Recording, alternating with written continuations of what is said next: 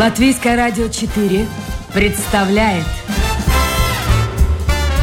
Александр Алексеев авторской программе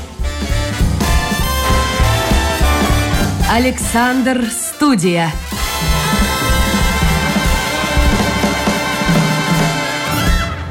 Здравствуйте, друзья! В эфире программа «Александр Студия». Как обычно, в это время сами авторы, ведущий Александр Алексеев. У меня сегодня в гостях глава Римской католической церкви Латвии, архиепископ, митрополит Латвийский, Римской католической церкви, Збигнев Станкевич. Добрый день. Я почему паузу сделал? Добрый день. Я так представил, что я говорю, у нас в гостях глава Римской католической церкви, Папа Римский Франциск. Вообще это возможно, интересно, вот так? Как вы думаете?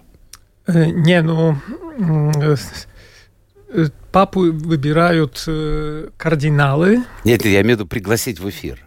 А пригласить в эфир? Но это надо к нему обратиться. Ну, Когда последний раз он был? Я не помню, чтобы он давал интервью. Ну, в принципе, э, Папа Римский Иоанн Павел. Я помню, что он обещал дать интервью, такое, ну, как бы ответить на вопросы в виде интервью, но это не получилось, и с э, Витторио Мессори в конце он ему ответил письменно, и таким образом получилась очень э, интересная книга. Там где-то по-моему, 35 вопросов было. И самые такие злободневные mm-hmm. вопросы, такие острые вопросы. И получилась книга переступить порог надежды, которая стала бестселлером. И я помню тогда, когда я стал священником в 96-м, я только что вернулся из Польши, из ну, со степенью магистра по богословию, и меня попросили, чтобы я был богословским консультантом для этого перевода. Я там помню... На латышский язык. На латышский, да. Я там с терминологией, ну, поигрался. А вообще папа дает интервью? Ну, в принципе, теперь папа... Раньше это не было такой традиции, э, но теперь папа Франциск, он, э, да, он тогда, когда возвращается из своих апостольских путешествий в самолете, тогда он разговаривает с журналистами, потому что с ним там летят журналисты. Теперь главное попасть в этот самолет. И, а как в него да, попасть? Да, да. Ну, постарайтесь, попытайтесь, да. Да, э, давайте мы начнем разговор вот чего. Приближается Рождество. И интересно было бы узнать о том, как вы оцениваете место, которое занимает сегодня вообще церковь, и в том числе католическая, и в Латвии, и в мире. Вот Рождество и Пасха – это главные праздники церковные.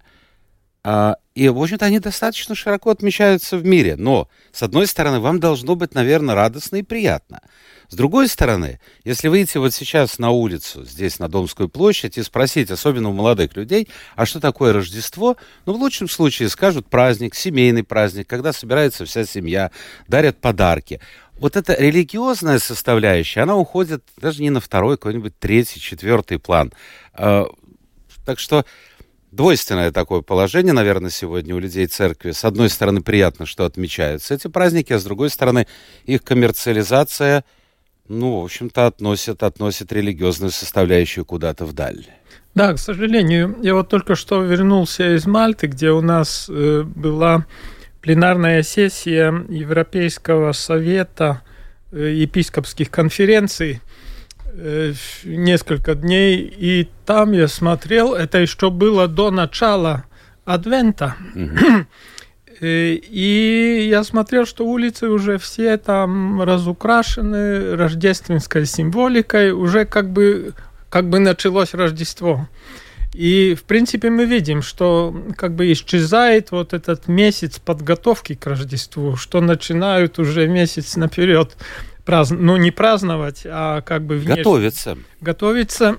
это, конечно, жалко, потому что это теряется духовный смысл этого. Но, с другой стороны, мы видим, несмотря на то, что э, вот этот праздник как бы вошел в нашу такую, ну, мирскую, светскую культуру, но положительно то, что есть разные э, благо, такие ну, скажем... Э, положительные. Положительные, что собирают, ну, как бы акции милосердия. Хотя бы то же самое Дот Пец. Дот Пецы, да. Дот Пецы или там собирают пожертвования, чтобы помогать бедным, помогать больным, помог, помогать тем, которые нуждаются в помощи.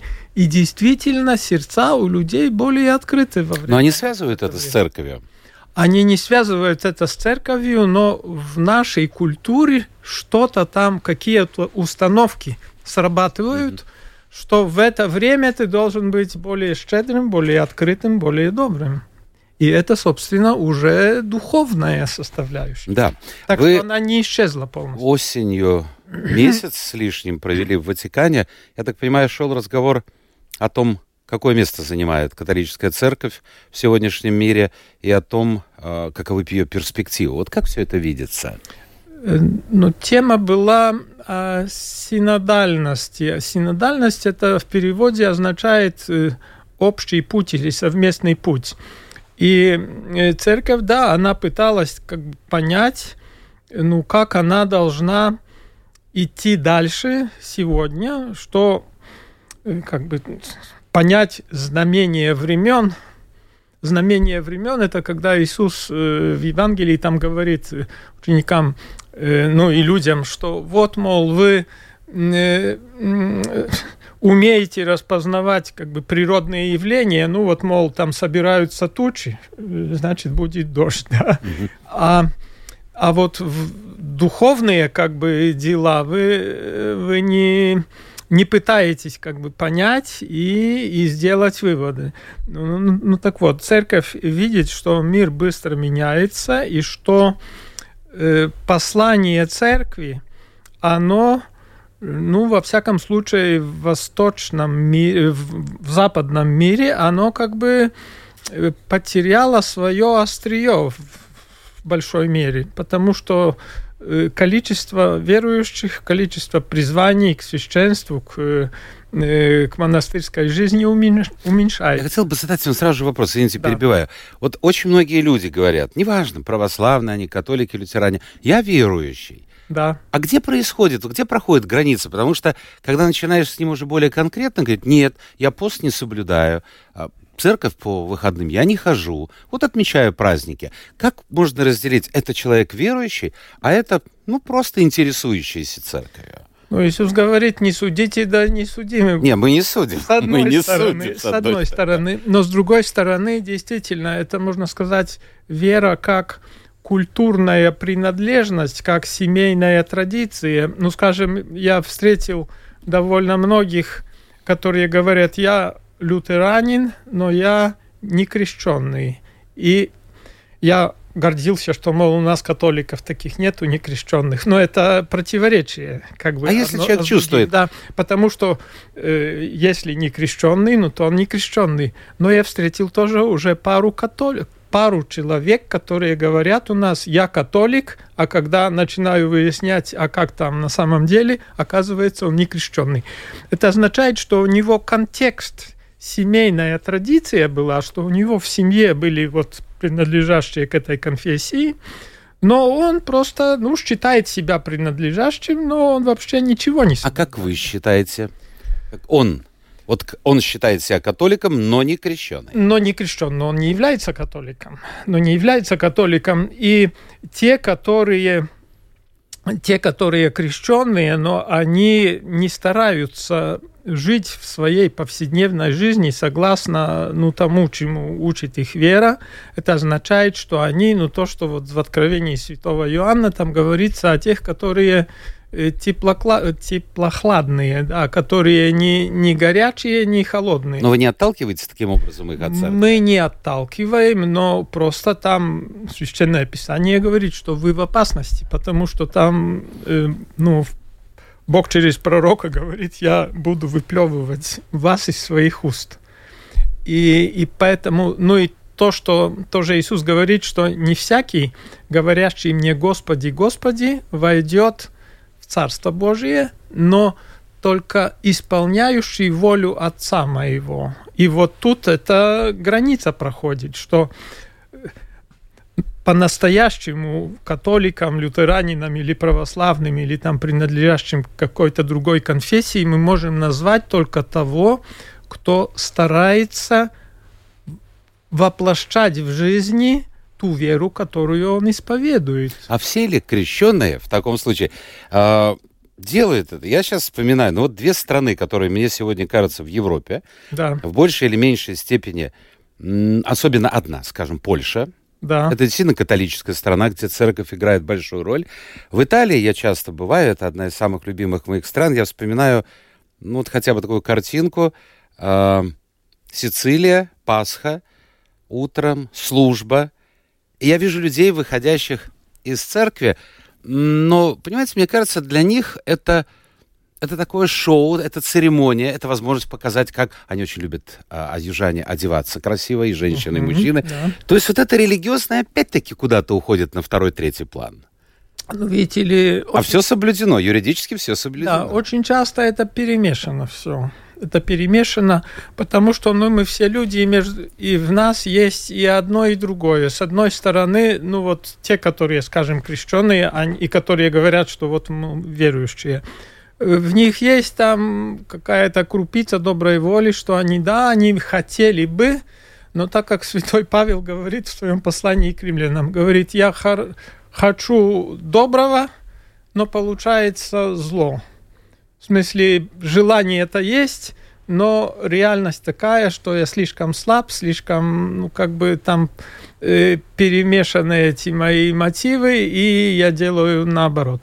И так и эти люди, они приходят туда, с одной стороны, да, они хотят там и помолиться, и попросить благословения для своей жизни, но хотят и показаться. Конечно, показать себя и Показаться. других И, посмотреть. в принципе, церковь, она исполняет, ну, как бы вот двойную роль, что, с одной стороны, она дает пространство для общения с Богом, но она дает тоже пространство социализации, потому что, э, ну, скажем, вот в той же Малте, э, когда я посмотрел, там очень много церквей, но там как-то не было видно, чтобы было много кафе на улице, да, там какие-то рестораны закрытые, там сразу надо платить и много, и Мгм. поэтому пространство при церкви, где люди пришли на богослужение, а потом они могут, там есть другое помещение, где они мо- могут пойти пообщаться. Это не рекламный ход со стороны церкви, скажем так, пиар-ход, чтобы привлечь Нет, новых, новых, новых. Нет, знаете, скажем, тут членов. э, я бы хотел тогда сослаться на, как бы сказать, структуру человека. Потому что человек, так, немножко, конечно, это будет упрощенная схема, но э, человек как ну, существо, оно имеет э, три главные измерения своего существования. Значит, измерение физическое, телесное, потом ментальная, как ментальный уровень, психологическая составляющая, можно сказать так, но есть у него и как бы, ядро его существования, это духовное, это дух человека. И каждое из этих измерений, оно имеет свои потребности. Это, опять же, немножко ссылаясь на пирамиду Маслова Мгм. и ее упрощая и я бы сказал, усовершенствуя, потому что у него нету этого третьего, по крайней мере, э, в, той, в том виде, в каком оно известно. И я был очень удовлетворен, когда я задал вопрос одному лектору, который читал лекцию про пирамиду Маслова. Я к нему подошел, говорю, но в этой пирамиде не хватает там на самой вершине одной точки. Он сказал, да, Маслов ее открыл перед смертью Что он имел в виду? но не успел скорректировать, и уже распространилась эта предыдущая версия. Именно, что потребности человека, духовные потребности. Каждый уровень имеет свои потребности. И, скажем, в церкви человек удовлетворяет духовную потребность общения с трансцендентным как бы миром, с, с божественным миром, с тем, что невыразимо, можно сказать, с тайной, с последней тайной, перед которой его как бы душа трепещет, да. Э, Перед, я бы сказал, тоже неизвестным, перед тем, что его превышает, как бы, да. И когда он заходит в эту комнатку или в этот зал, который находится рядом с церковью, он э, восполняет, он удовлетворяет эту потребность Физическое. не физическую, ментальную, психологическую, быть с другим человеком, пообщаться, Но если это кафе, значит и физически одновременно. Если это кафе, если да, да, вы правы. Хорошо, вы скажите мне, пожалуйста, а, очень коротко, церковь должна, на ваш взгляд, идти в ногу со временем? Потому что здесь два взгляда. Да, конечно. Должна. Тол- только я должен уточнить это. Дело в том, что послание церкви, как бы ядро ее послания, или благая весть, которую нам оставил Иисус Христос, или божественное откровение, которое записано в Писаниях Ветхого и Нового Завета, оно неизменно. Но оно должно быть, ну это в кавычках, я бы сказал, переведено в каждую эпоху заново. Потому что содержание это одно, но способ выражения его и способ его применения, оно в каждое время, как бы в каждую эпоху, оно меняется. Потому ну, что было бы понятно людям, раньше какую-то мысль можно было донести письмом, потом телефоном, а сейчас мы просто звоним с мобильника. То есть техника меняется, это а человек одно, остается. Это одно, скажем, для средневекового человека, когда общество было очень иерархично и структурировано, тогда было достаточно сказать, вот тебе 10 заповедей, и ты должен так жить. И он тогда говорил, да, я все понял, иду и исполняю. Сегодня, если ты скажешь, вот я тебе приказываю жить так, так и так, он скажет, а откуда? Я свободный человек, да иди ты подальше, да. Сегодня надо донести тоже как бы ту же истину, иными, иным способом, как бы дать человеку информацию, не знаю, для размышления, чтобы он сам пришел к, к выводу и, и, и, и, и чтобы Но это у него сложно. появилось... Это сложнее, чем просто. Это приказ. сложнее, да, это сложнее, и поэтому, да, церковь должна идти со временем. Ну вот Второй Ватиканский собор, это я бы назвал, был пророческим, потому что церковь видела, что, или Папа Римский Иоанн 23, которого избрали, между прочим, как временного папу, думали, ну вот он старенький, мы там на пару лет, чтобы ничего не происходило, а потом мы изберем уже настоящего, да, такого, который подольше будет. А он вдруг раз... Так бывает. И, и сколько лет? Что будет... Я не помню, сколько ему было лет. Его в 58 году избрали, и он там где-то в течение года сказал, а будет Вселенский собор. И в 1962 году начался собор, и он, кстати, умер вскоре, и следующий папа должен был довести, папа Павел VI довести этот собор до конца, и, кстати, они оба уже провозглашены святыми. В смысле, были, ну, как бы открыты на божественное вдохновение, скажем Я напомню, друзья, это программа «Александр Студия». Сегодня у нас в гостях архиепископ, митрополит Латвийской Римской католической церкви Збигнев Станкевич. Если у вас есть вопросы, можете их задавать в интернете, на домашней страничке Латвийское радио 4 или писать э, по WhatsApp 28040424, 28040424. Э, так, вот что я хочу спросить. Вот у меня так со стороны не очень внимательно, но тем не менее, следя за событиями в Ватикане, создается впечатление, что папа Франциск порой выглядит более в своих выступлениях демократично, нежели значительная часть его окружения. Вот это как у... Бывают такие случаи, когда президент, глава государства делает какой-то очень яркое заявление, а потом начинает объяснять, нет, он имел в виду не это, он это. Я сейчас процитирую. Люди, совершившие трансгендерный переход, смогут проходить обряд крещения в католической церкви, если это не приведет к скандалу или не вызовет замешательства, заявил Ватикан. В доктринальном отделе Ватикана также заявили, что трансгендерные люди могут быть крестными родителями при крещении и свидетелями на свадьбе. Это якобы шаг, очередная попытка Папы Франциска сделать католическую церковь более доступной для ЛГБТ-сообщества. Это действительно так? Ну, это очень свежая информация. Тут я поэтому и хотел бы, да, чтобы да, вы прокомментировали. Очень свежая информация. Я признаюсь, что я внимательно не анализировал еще это, это сообщение, но только то, что мне известно, что это не, слов, не собственные слова Папы Франциска, это готовила конгрегация, угу. и он это, ну, как бы дал авторизацию на это. это, конечно, очень деликатный вопрос. И тут я знаю его, ну, его позицию, в принципе, по этим вопросам.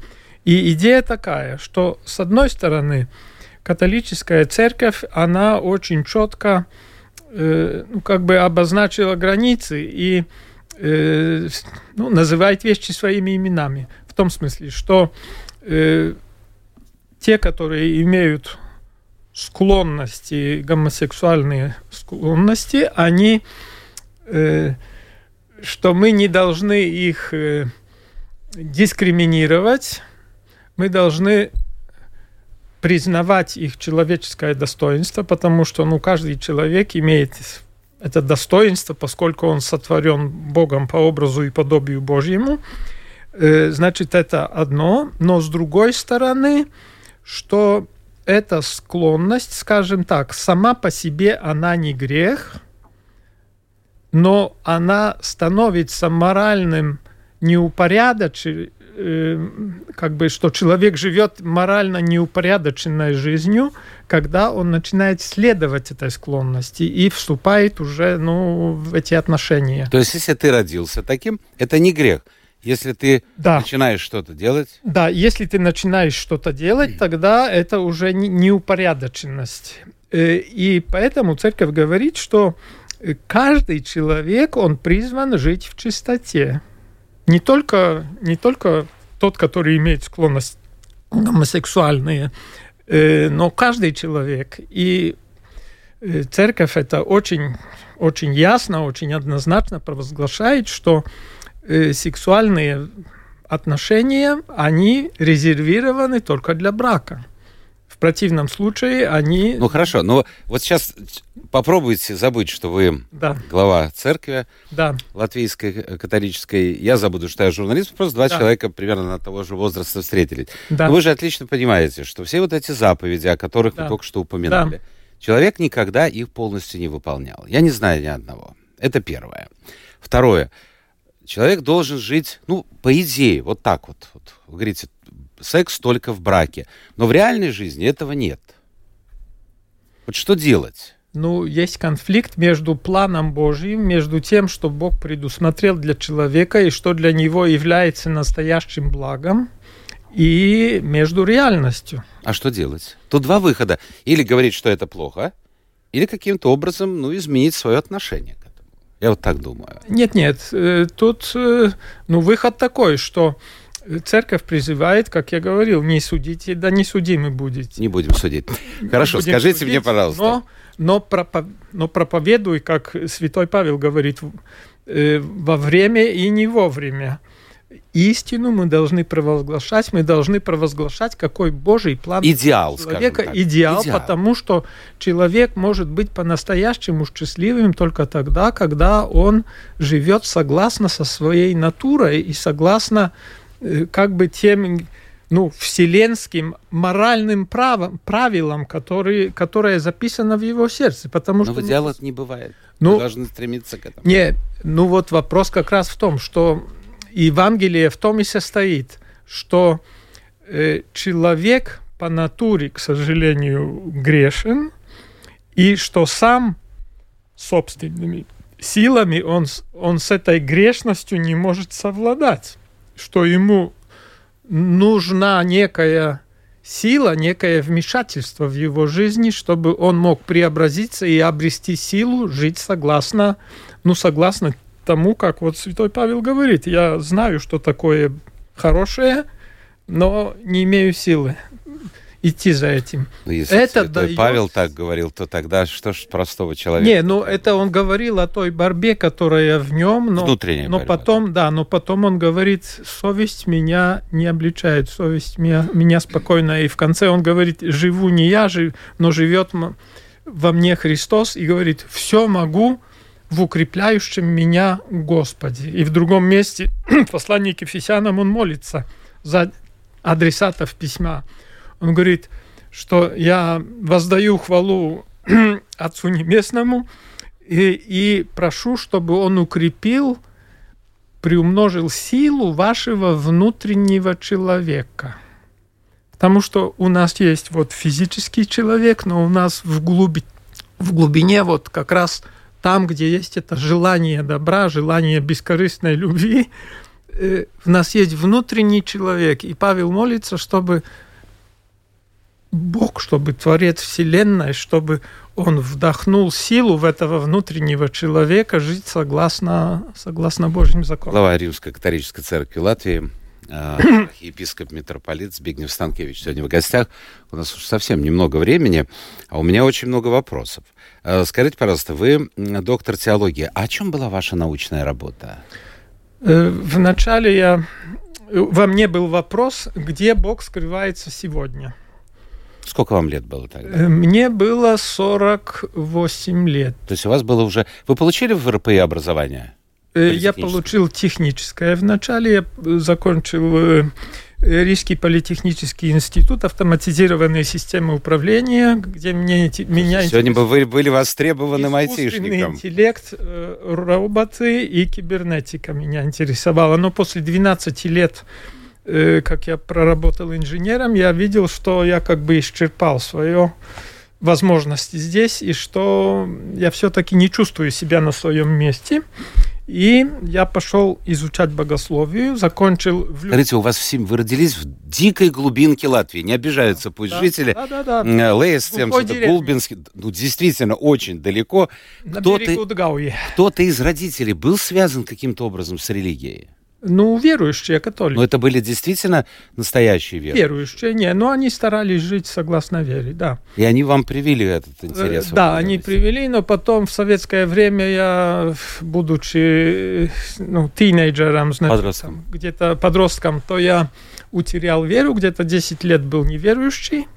Но когда заканчивал политехнический, во мне появились вопросы, а все-таки, а каков смысл жизни, что и как. Я начал поиски, и через несколько лет, в 80-м году, я ну, как бы прозрел и вернулся к вере. Вы не были женаты тогда? Не был женат, нет, нет.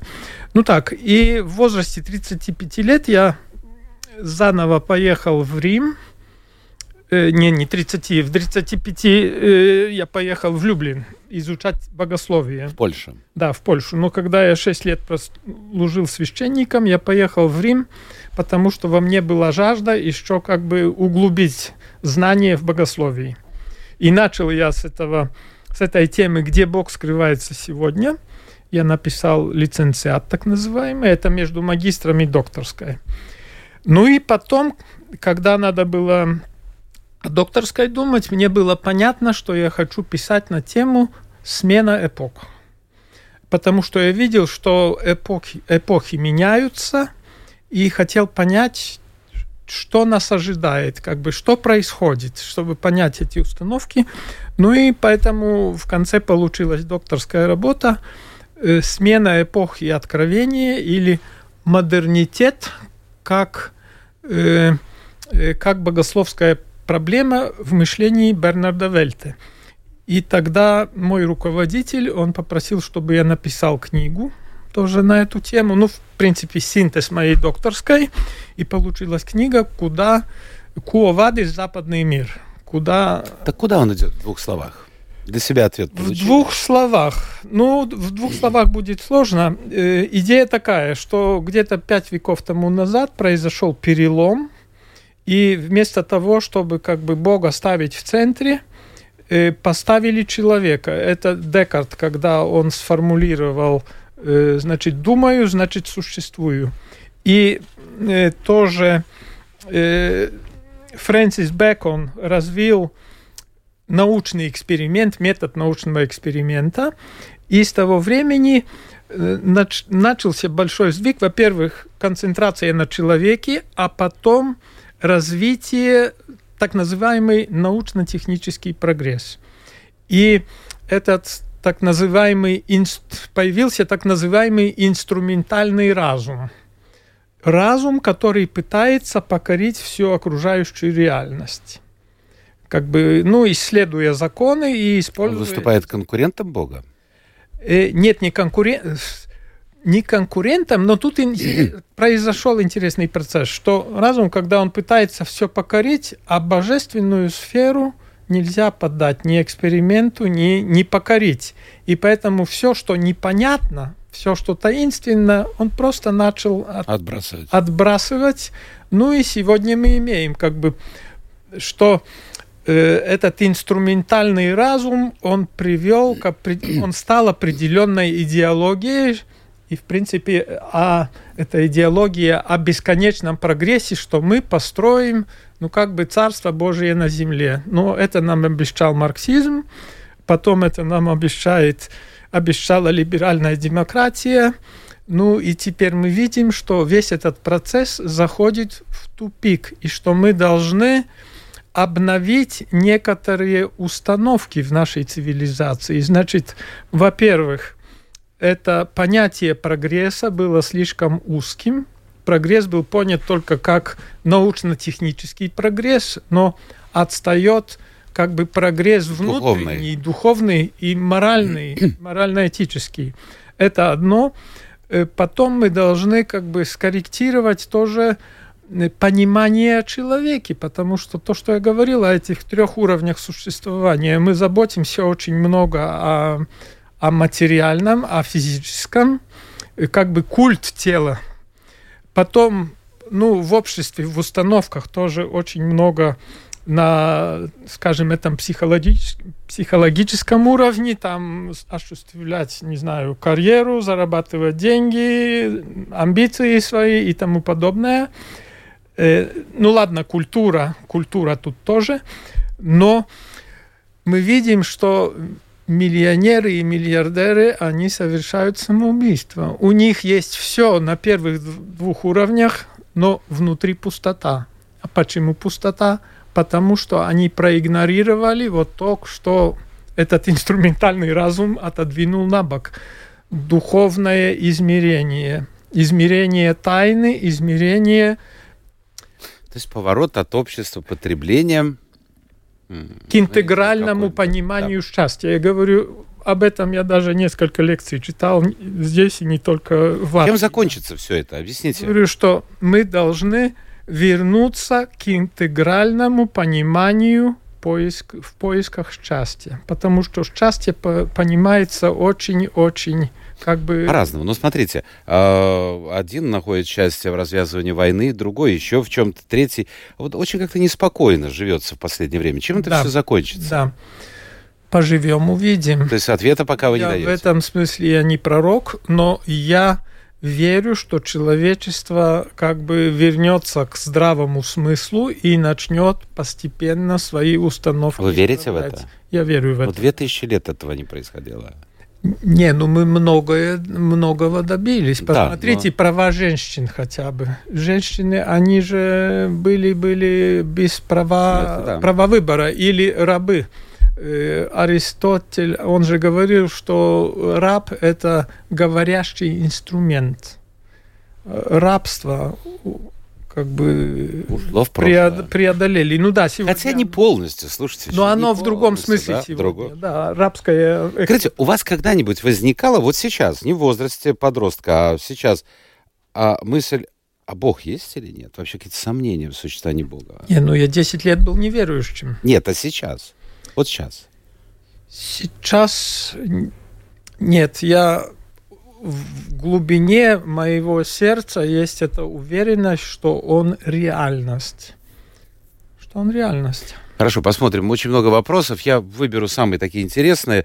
А, как церковь относится, ну, пишет лютеранская, ошиблись, католическая. Как католическая церковь относится к кремации? У православных эта возможность отрицается.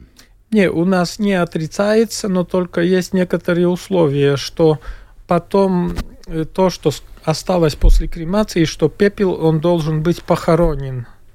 То есть не развеян? Не развеян, и что его нельзя держать дома потом.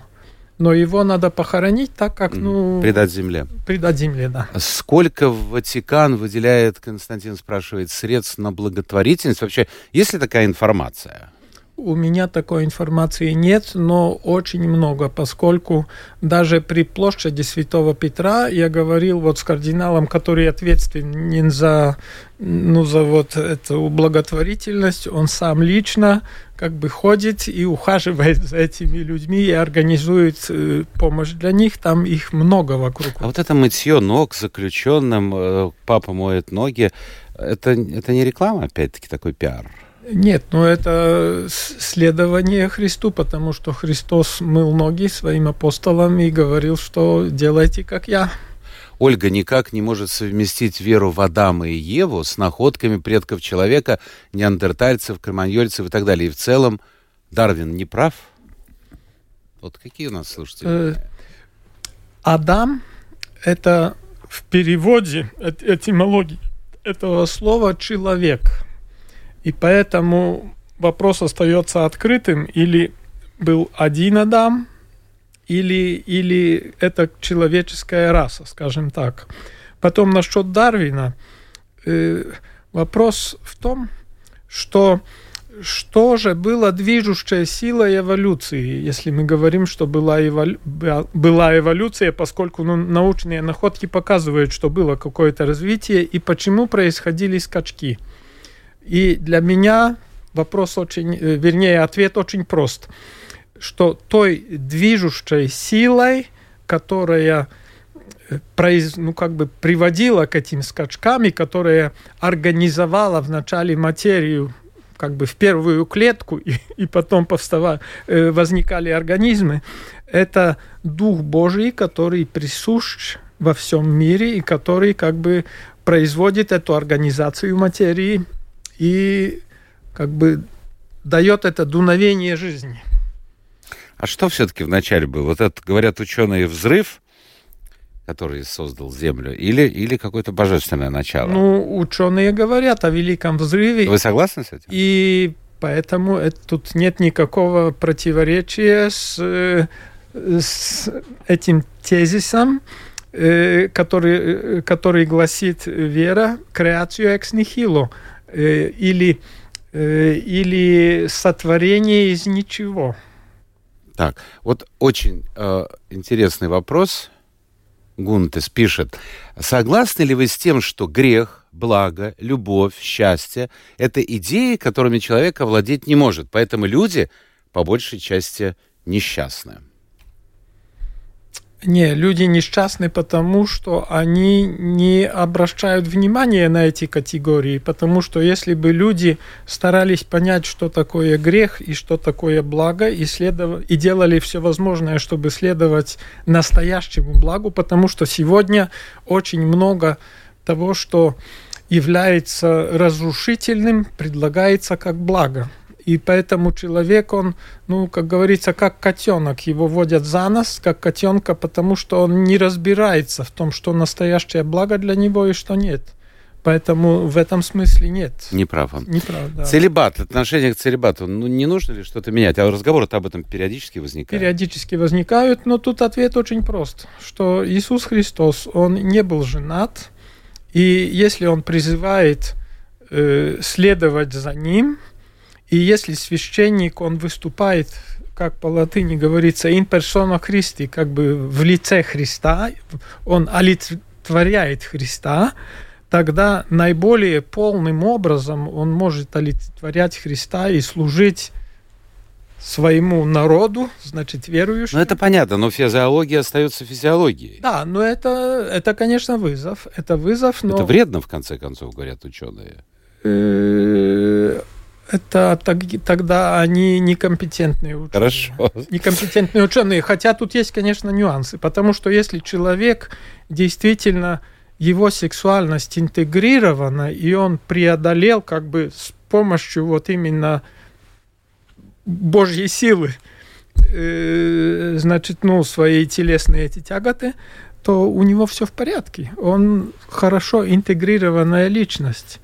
И, конечно, есть патологии, и, и видно, это те, которым вообще не надо было ну, идти в, идти в священство. Да. Объясните, ну, церковь, пожалуйста, становиться священником. А, вы в великолепной физической форме. Я завидую вам. потому что мы примерно одного и того же возраста, но я вам завидую. А, как вы поддерживаете эту форму? Вот как у вас день строится? Как? Ну, я после пробуждения... Во стараюсь- сколько встаете, кстати? Ну, это зависит от, от моего ритма. Идеальный вариант – это встать в 6, помолиться, как бы стать перед Богом до 7 часов, один час. Потом э, так называемая литургия часов – это минут 20. Это молитвы священнические. Потом гимнастика 20 минут. Потом э, душ – и проверяю вес. Каждый день? Каждый день, да. Вес на одном уровне? Э, вес, не, он скачет. Ну, плюс-минус. Он плюс-минус, да, но стараюсь его, вижу, когда он возрос, а особенно он возрастает, когда, скажем, ну вот хотя бы месяц был время, там весов не было в комнате, и там, ну, питание дру- другого Не так типа, там есть перерывы, перерывы на кафе и тому подобное, вижу, тогда он скачет, но когда возвращаюсь домой, тогда у меня домашнее задание вернуться, вернуться к норме. Ну и потом, потом святая месса, если э, в рабочие дни, э, в смысле божественная литургия, ну и потом завтраки, я уже начинаю рабочий день. Но если я вот это все А сделаю... вот у вас, э, вы же занимались, я помню, продолжаете заниматься этим восточными единоборствами? Я занимался, когда я ходил в школу, я занимался легкой атлетикой. Я бегал довольно хорошо на 800 и 1500 метров. Недавно писали, что еще сегодня этот результат был бы хороший. Серьезно? Да, 1,56 и э, 4 или 3.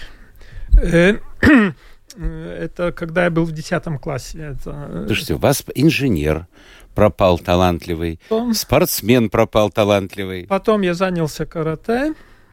Четыре года занимался, когда уже заканчивал учебу в институте. Э, Потом занялся йогой. И, и и через йогу я заново открыл духовное измерение жизни. И потом пришел к вере. Э, И ну, теперь я в течение дня стараюсь 6 тысяч шагов пройти еще, чтобы... И когда есть возможность, тогда э, пройтись по горам и по каким-то вершинам. Когда Но это не здесь, конечно, в позволяет. Италии, Ну, скорее всего, да. э, Когда был в Италии, правда, там надо было учиться, и там мало времени. Слушайте, вы было- учились в Латеранском университете. да, но, в- но когда вот теперь в Польше, скажем, и когда я в Польше учился, это в Татры, В Латеранском университете учеба на каком языке? на, на итальянском. А, на итальянском, я думал, на латыни. Да. У меня последний вопрос, потому что времени нет, но надо завершать эфир. А, скажите, пожалуйста, вот вы где-нибудь, ну, может быть, в глубине, может быть, вы даже и как-то пытаетесь придавить эту мысль, но тем не менее возникает мысль, возникает идея, мечта. Вот пройдет несколько лет, и я, Збигнев Станкевич, стану папой римским. Мечтаете об этом?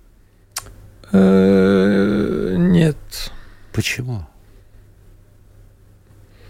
Я осознаю, в принципе, я вижу, что это значит быть архиепископом, митрополитом, и сколько надо нести бремен на... Здесь, в Латвии, да? В Латвии. И поскольку я в Риме довольно много был, я там и учился, и потом э, этот был уже пятый синод у меня, а один из синодов тоже был в- как бы два года подряд по месяцу, значит, шесть, шесть раз я был на синодах, и вижу, какое это бремя у Папы Римского. Я ему не завидую и не претендую на на то, чтобы взять на себя такое бремя. Спасибо. Спасибо за участие в этом эфире. Ну, что вам пожелать? С наступающим и Новым годом, и с Рождеством. А вот что пожелаю. Если не мечтаете о м, кресле Папы Римского, ну, может быть, кардиналом в следующем году, нет? Но это не моя компетенция. Я понимаю. Это суверенное, Я позвоню тогда в Ватикан, суверенное скажу, что... решение папы. Я понимаю. Ну, ваш предшественник был кардинал. Он, кстати, жив? В как Жив еще, да. Нормально, да? Жив Он еще. был несколько раз у меня в эфире. Да. 90 ему, наверное, 93 исполнилось. 93 года. Все, это была программа Александра Студия. Сегодня у нас в гостях был глава Римской католической церкви Латвии, архиепископ митрополит Латвийской Римской католической церкви Збигнев Станкевич. Спасибо всем тем, кто был вместе с нами. Завтра новый день, новый эфир и новые гости. Пока.